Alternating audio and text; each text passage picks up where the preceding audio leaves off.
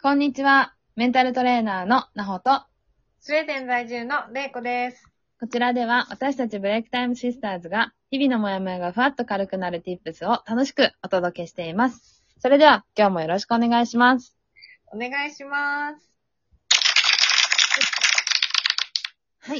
今日も始まりました。レクさん、なんか笑ってる。すいません。いや、楽しくて。楽しくてね、いつもこの打ち合わせの時に話がすごく盛り上がるんですよね。そうですね。うん。いやみんなにも話したいけど、ね。話せることと話せないことがある から、いや、今日も楽しくね、ね、楽しくやっていきましょしていきたいと思います。う。はい。じゃあもう今日は早速いきますか。はいはい。お願いします。今日は、できないことを避けないようにというテーマで、トークを進めていきたいと思います。えー、まあ、スウェーデン帰国第2弾。そうですね。第2弾。 まあちょっと前回もスウェーデンのお話から始まりましたが、はい。はい。玲子さんの経験談から少しはい。話を進めていただければと思います。そうですね。なんかその、なんかその、このテーマ、できないことを避けないようにってことなんだけど、うん。その、できないことを避けないようにって言っちゃうとなんかさ、すごいこう、諦める、できないことを、難しいこともうん。うん絶対やれみたいな、向き合えみたいな感じに聞こえるかもしれないけど、うんうん。そうじゃないですよね。そうじゃないんだよね。うんね。そっていうのは、その、私スウェーデンに行ってみてね、う。うん。ほんと何にもできなくなっちゃったわけで。 もうんう、で、もう日本に帰ってきてつくづく感じるけど、もうね、すべてのことが、もうなんてスムーズに、 うん。なんかこう、普通にね、街歩いてる時だって、うん。東京の街歩いてる時だってさ、うん。地下鉄の駅降りて、どこどこの出口降りて、したらここに、ここに出るから、うん。こうやって行けばこう、この目的地は、こういう風に行くのがショートカットだとかね、例えばね。うん。もうすべてに慣れ親しんでいるわけだから、何も考えずにそれができるわけじゃないうん。だけど、うん。向こうに行ってみたら、うん。もう絶対にスマホとかを離せないわけです。うん。うん。もう特に最初、移住したせしたての頃、うん。何にも言葉がわもうわからない。看板に書いてある言葉が読めない、わからない、うん理解できない。うんもう、スーパーに書いてある 商品の名前でさえ、うん。意味がわかんないから、何なんだろう、この商品は、みたいな。うん。うん。で、Google トランス翻訳でいちいち検索してみたりとかして、とかね。うんで、その、できないことだらけ、わからないことだらけの世界に入って、うん。うーん、なんか、心折れる時とか来るんだよね。うん。突然。そりゃそうですよ。うん。うん。で、もう嫌になっちゃいそうなこととか、もういくらでもある。うん。で、た時に、でも、やっていかなきゃいけないわけね。そうですね。うん。の時に、うん。どうしようかなと思って、うん。でも避けられない。うん。したら、じゃあどうしたら、どういう形であればうん、少しはできるようになるかっていうところにうん。目を向けるようにししたわけなんですうん。うん。よ。うで、その、できないできないって言ってるのは、ん。うん。多分、無意識のうちに日本と比べてできないのね。うん。っていういうことで、うん。まずそれをやめた。うん。うん。で、今の自分で、うん。できない目標を立ててるからできないっうん。うん。ていうことも自覚して、うん。じゃあ今の自分に逆にできる目標はどうするっていうふううに、ん。できる条件、できるやり方。うん。それは多分、その今までだったらうん。 10、10のことがうん。 1回でできてたことを、うん。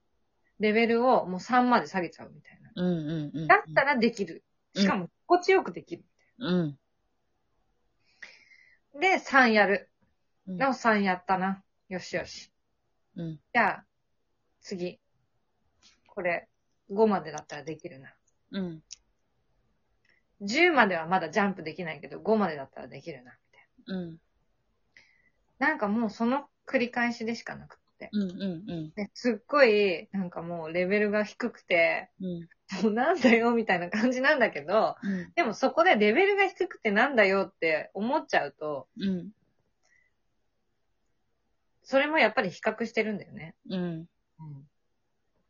そう、そうじゃなくて、やっぱり3できたな、5できたな、よしよし、じゃあ明日は6でいくか、みたいなさう、んうんうんうん。なんかそういう、それで自分をちゃんと褒めよう、みたいな。うんうん。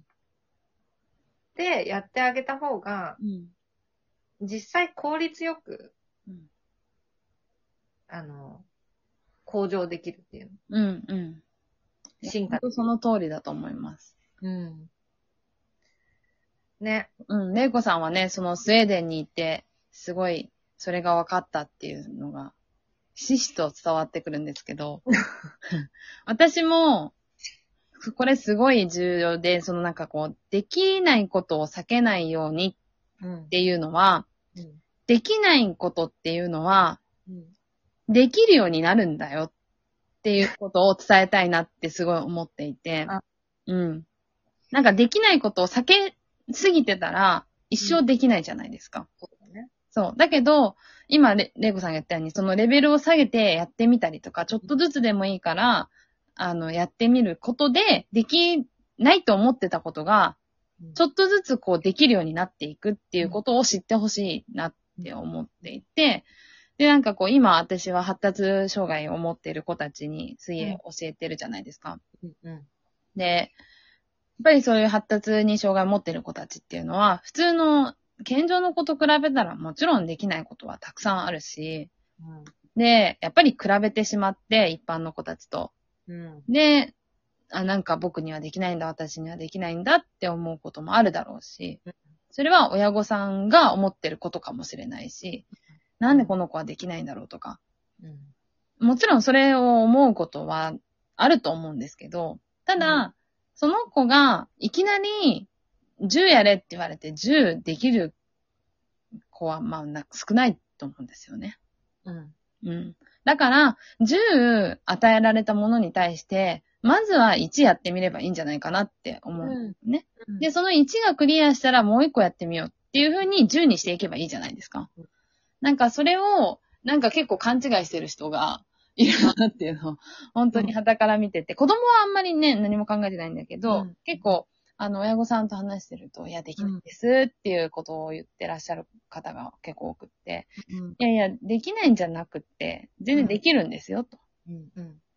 え結構私言っちゃうんですけど、できるよって結構言っちゃうんだけど、いや今までやってきたんですってよく言われるけど、いやいや、あの、やり方の問題でっていう話をしていて、な、やっぱりやり方だったりとか、指導者の伝え方だったりとか、あうんの、親御さんの、いや、あの、伝え方によって子供は成長していくと思うので、成長スピードが遅くても、きっとできないことっていうのができるようには絶対になるっていうことを知ってほしいなって、うん。うん。うん。うん、思いましたね。なんか、うん。できるの意味って多分、うん。できるの意味の中に、うん。その、例えばその、じゃあ、えっと、い一般の子たちが一日でできるようになるっていうことの意味で、うん。例えばその、今日は、えっ、と、顔を水につけて5秒、えー水の中で、えっ、と、潜っていられますっていうことができるようになるだとしたら、うん。うん。うん。もしかしたらか、ね、これは例だけども、うん。うん。えっ、と、その、発達障害を持っている子た子供が、うん。子が、えーもう一瞬しか顔を水につけられないとするうん。で、まあ、レベルに達していないから、それをできないと言っている、うんまあ、えーことがあるとして。うん。でも、顔を水につけられたっていうことができることじそうなんですよ。ゃない。ね。うん。そこにフォーカスできるかどうかっていうのは、うん。もう全然運命の差だよね。そうなんですよね。そうするか、5秒つけられないことであなたは0点よ、みたいな風にうんうん思うのかっていうのは、うん。人生全然違うと思うんだよね。そ本当にそうです。だから、こう、見る視点を変えてあげるっていうことですよね。うん。なんか全部ができないわけじゃ絶対ないし、じゃあ例えばじゃあ顔が全くつけられないかもしれない。今日一日やっても。うんだけど、じゃあ口まではうん。つけれたよね。とか、もう水に入れたよね。とか、うんもうその時点でクリアにしてあげるっていうこと。うん。うんうん。なんか、そうやって一つ一つ、一個一個、あ、できたじゃん、すごいねって褒めてあげて、うん本人の中で、やっぱり、あ、僕ってできるんだ、私ってできるんだっていう達成感を味わわせてあげるっていうことが、う成長のスピードを早めることにも。早める。結果早める。うん、そうなんですよ。できないできないって言われ続けたら私たちだって嫌じゃないですか。やだ。 ね、もうなんかやる気がなくなっちゃうし、もう一生やりたくないってなっちゃうから。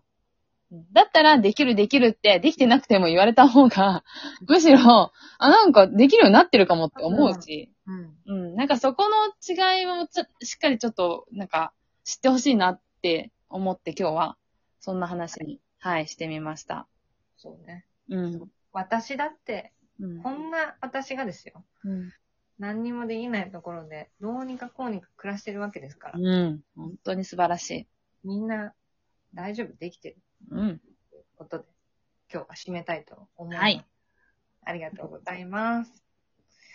このトークを聞いていいなと思った方は、いいねやネギスタンプを押していただけると嬉しいです。ブレイクタイムシスターズにお悩みを相談したい方は、ぜひウェブサイトからお申し込みください。今日も聞いてくださりありがとうございました。ありがとうございました。